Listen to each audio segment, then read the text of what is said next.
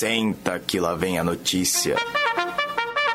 Bom dia, ouvintes da Rádio Ponto. Está começando a última edição do semestre do Senta que lá vem a notícia, o programa do, dos calouros e calouros da turma A. Eu sou Gustavo Villamil. E eu sou Amanda Munique. Acompanhe com a gente o que acontece na UFSC. Curso de jornalismo da UFSC se destaca em ranking nacional da Folha e no Enad.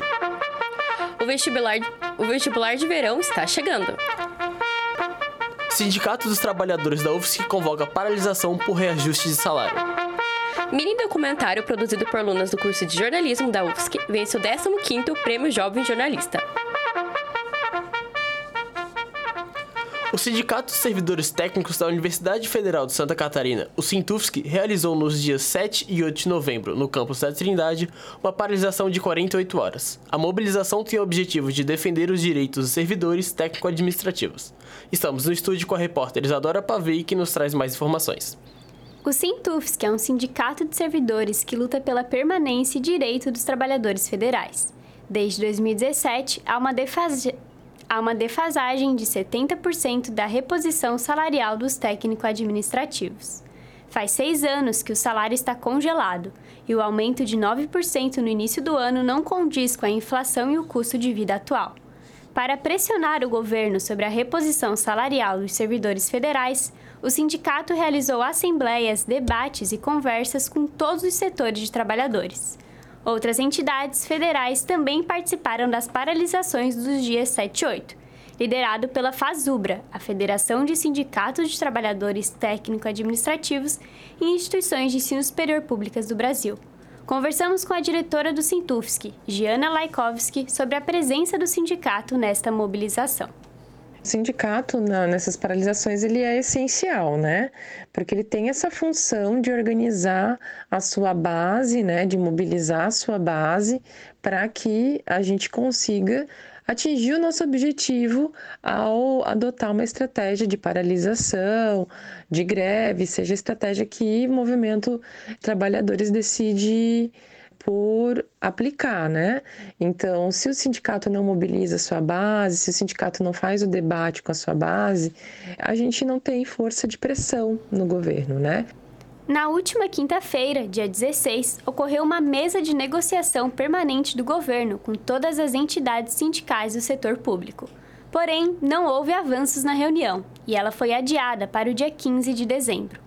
Giana fala quais medidas serão tomadas se as reivindicações dos sindicatos não forem atendidas. A história do serviço público já nos mostra né, que a gente consegue reposição salarial apenas através do movimento grevista. Né? Então, se o governo né, não apresentar uma proposta a contento dos trabalhadores, a tendência é que a gente faça uma construção cada vez mais forte para que a gente possa culminar numa greve, para que a gente alcance que é direito do trabalhador, né?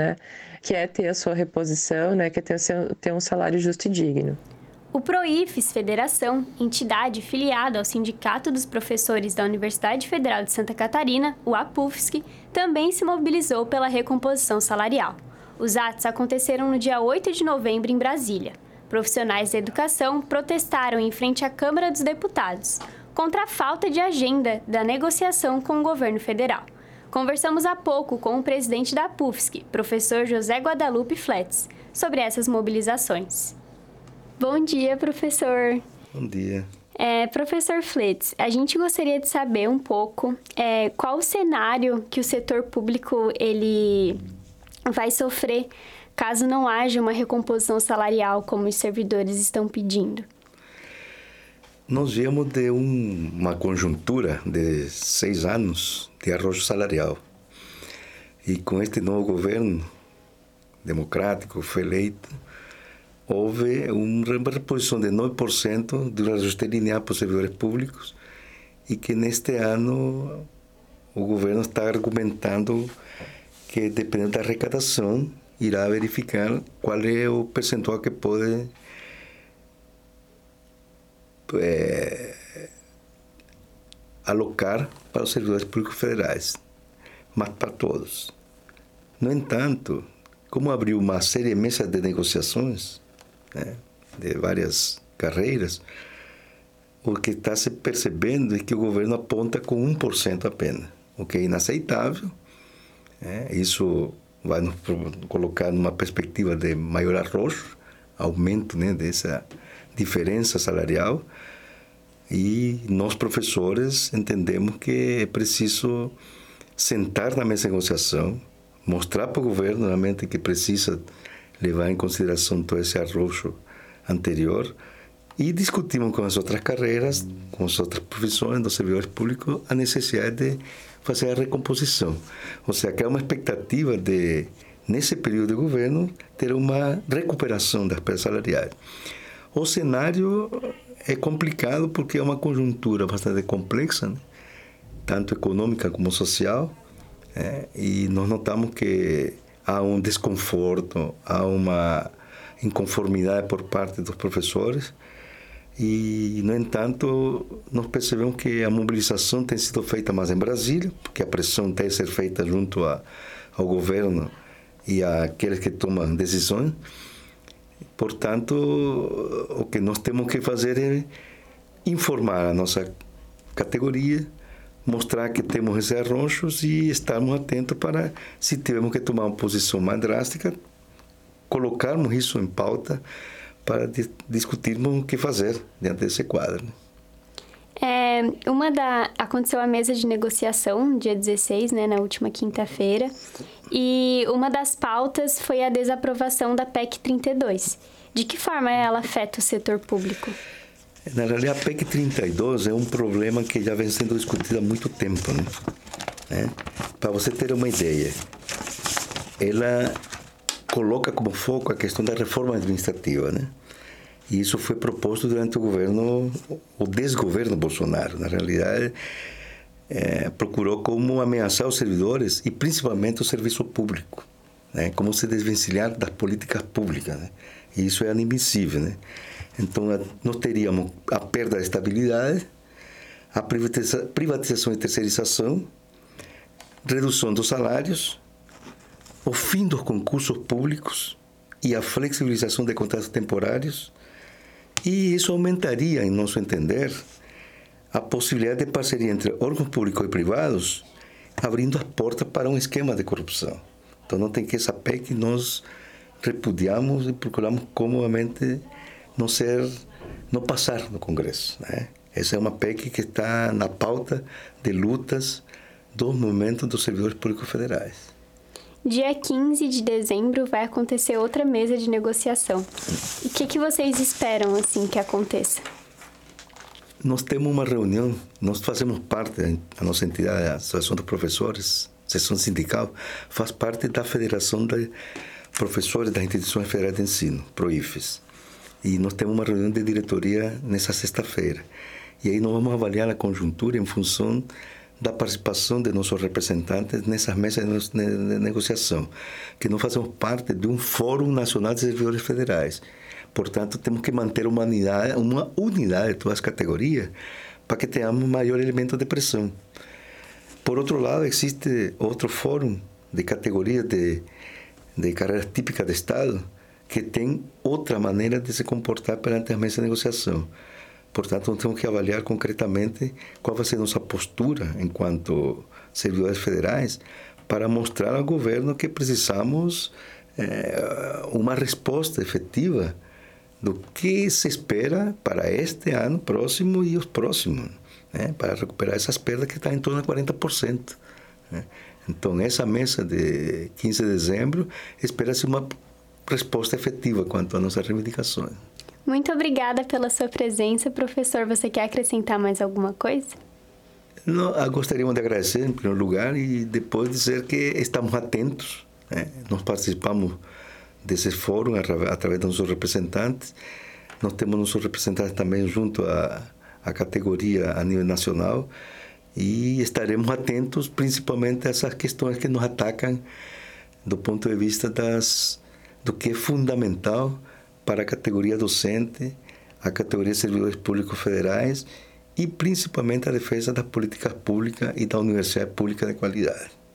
Obrigado pela oportunidade. A gente que agradece a sua disposição. Muito obrigada, professor. Obrigada, ouvintes. Isadora Pavei para o Senta que lá vem a notícia.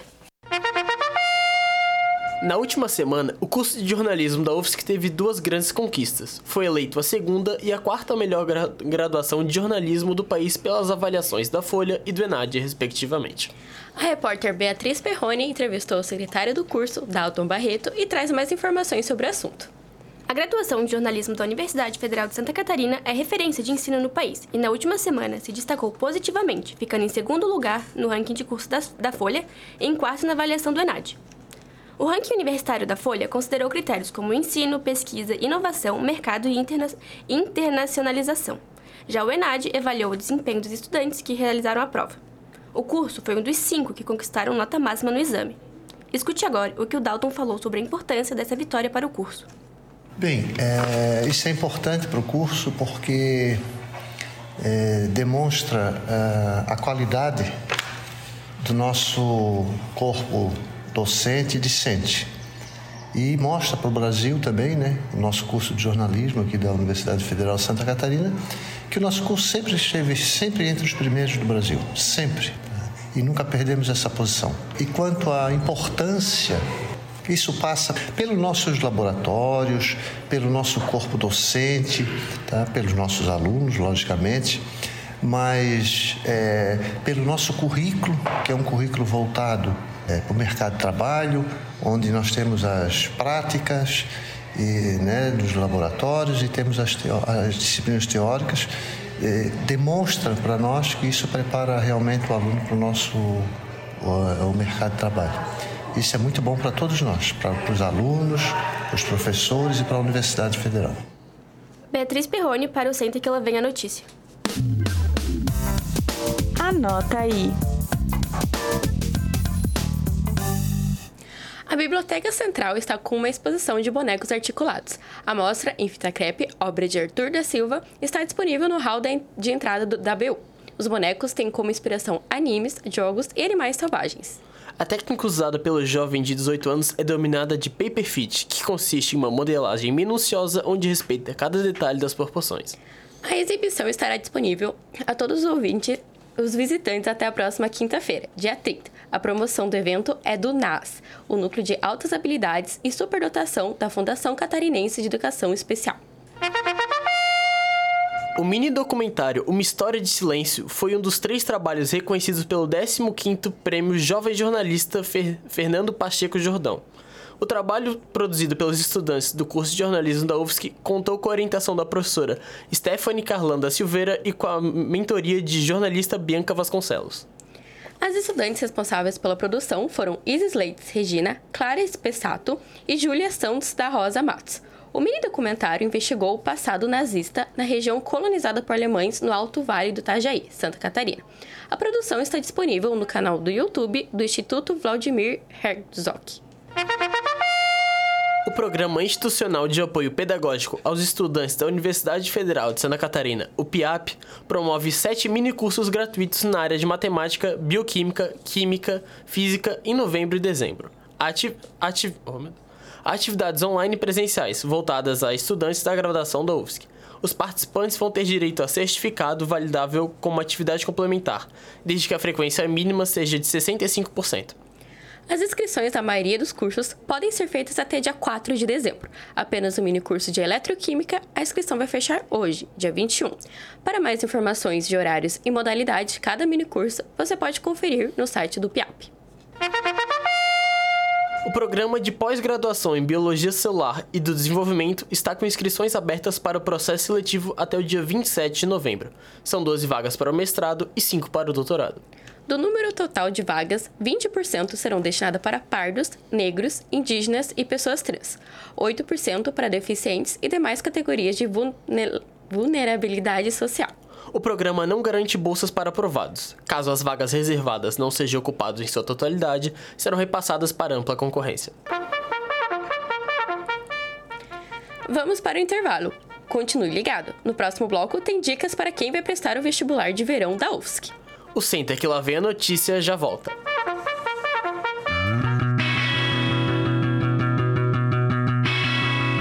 Você está ouvindo Rádio Ponto. Continue ligado na programação.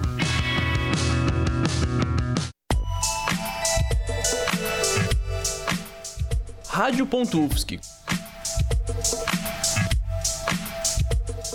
Confira nossa programação e os áudios no nosso site www.radio.ufsc.br.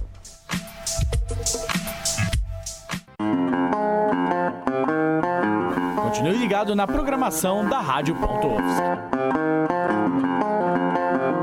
Um, dois, um, dois. Rádio.UFSC. É rádio e ponto. Senta que lá vem a notícia.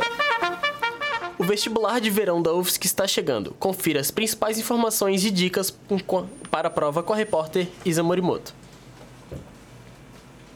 O vestibular de verão da UFSC, um dos exames mais esperados no ano por muitos catarinenses, já está batendo na porta. As provas serão aplicadas nos dias 9 e 10 de dezembro de 2023, das 2 da tarde até as 7 da noite. O horário se aplica em ambos os dias.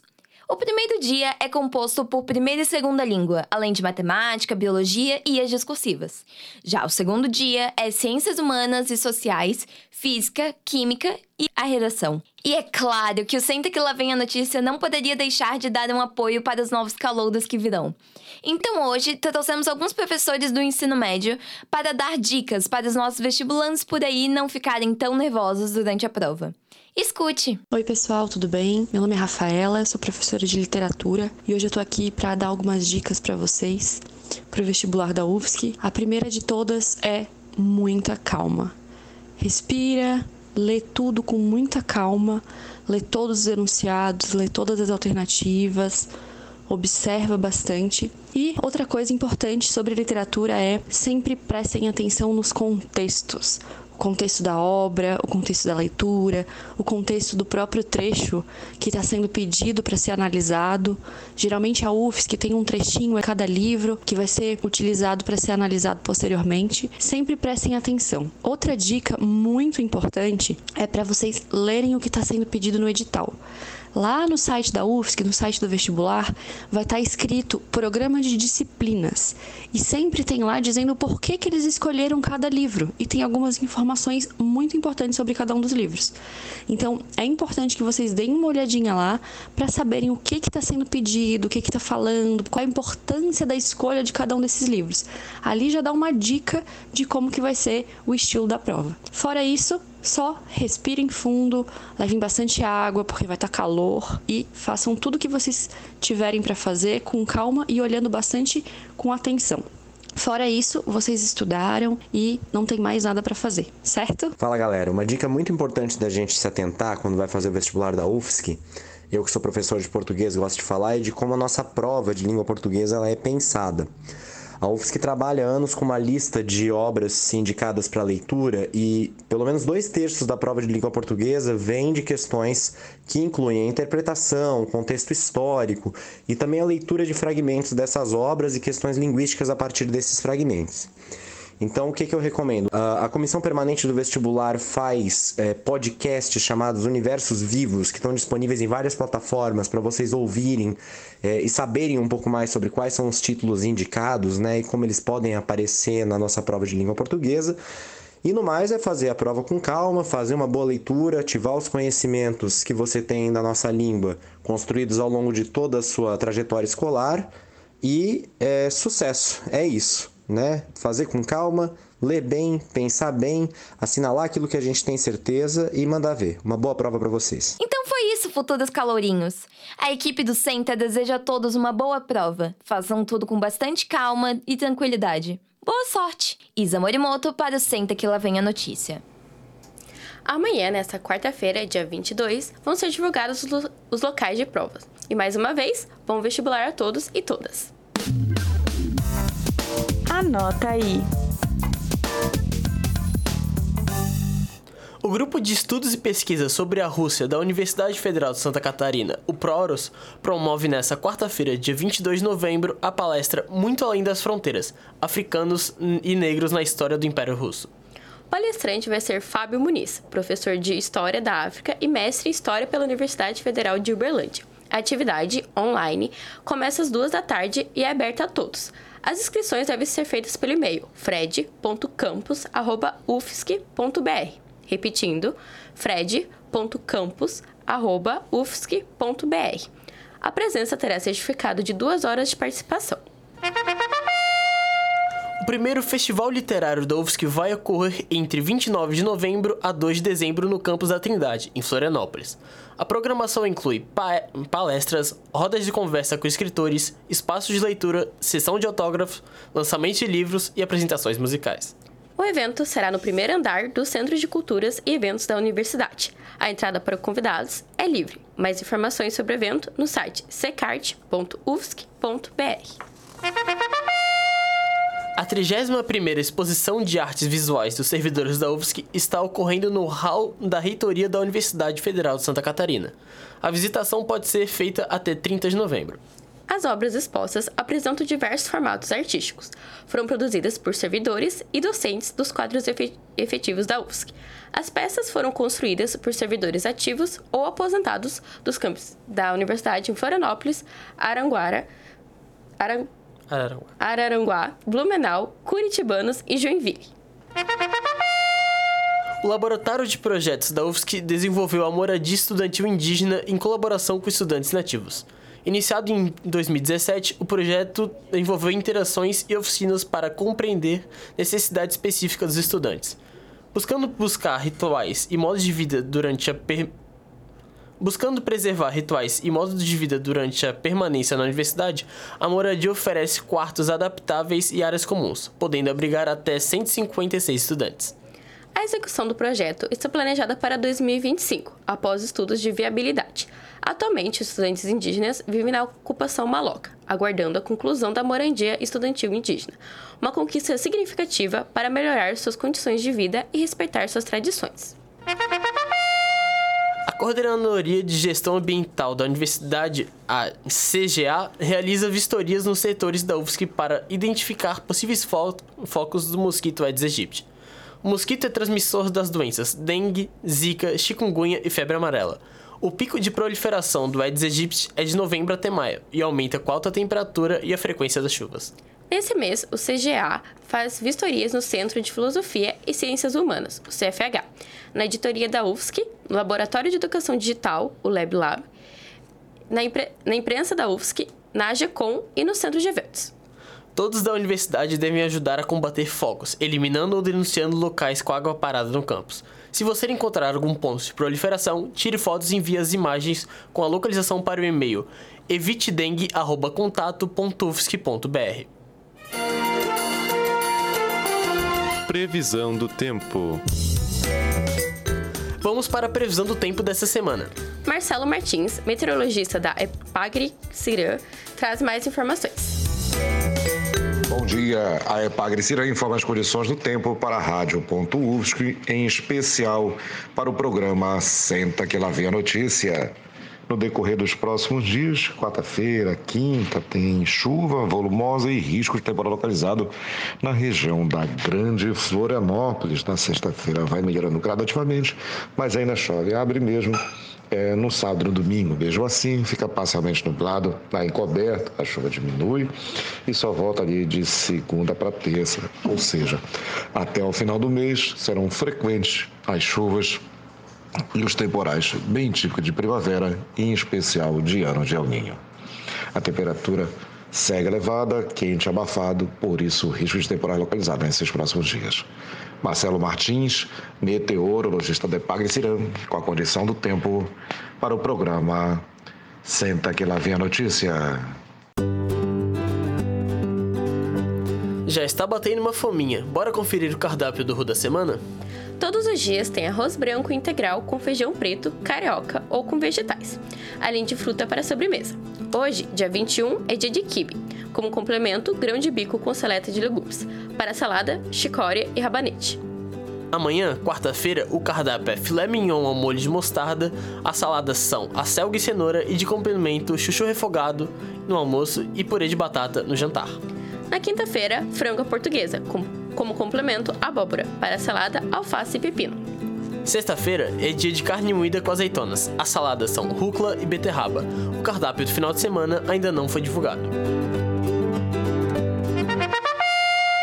Hoje, o Senta que lá vem notícia está em formato pouco diferente. É apresentado quase inteiramente ao vivo, diferente das demais edições, onde a maioria dos boletins é produzida e editada antecipadamente.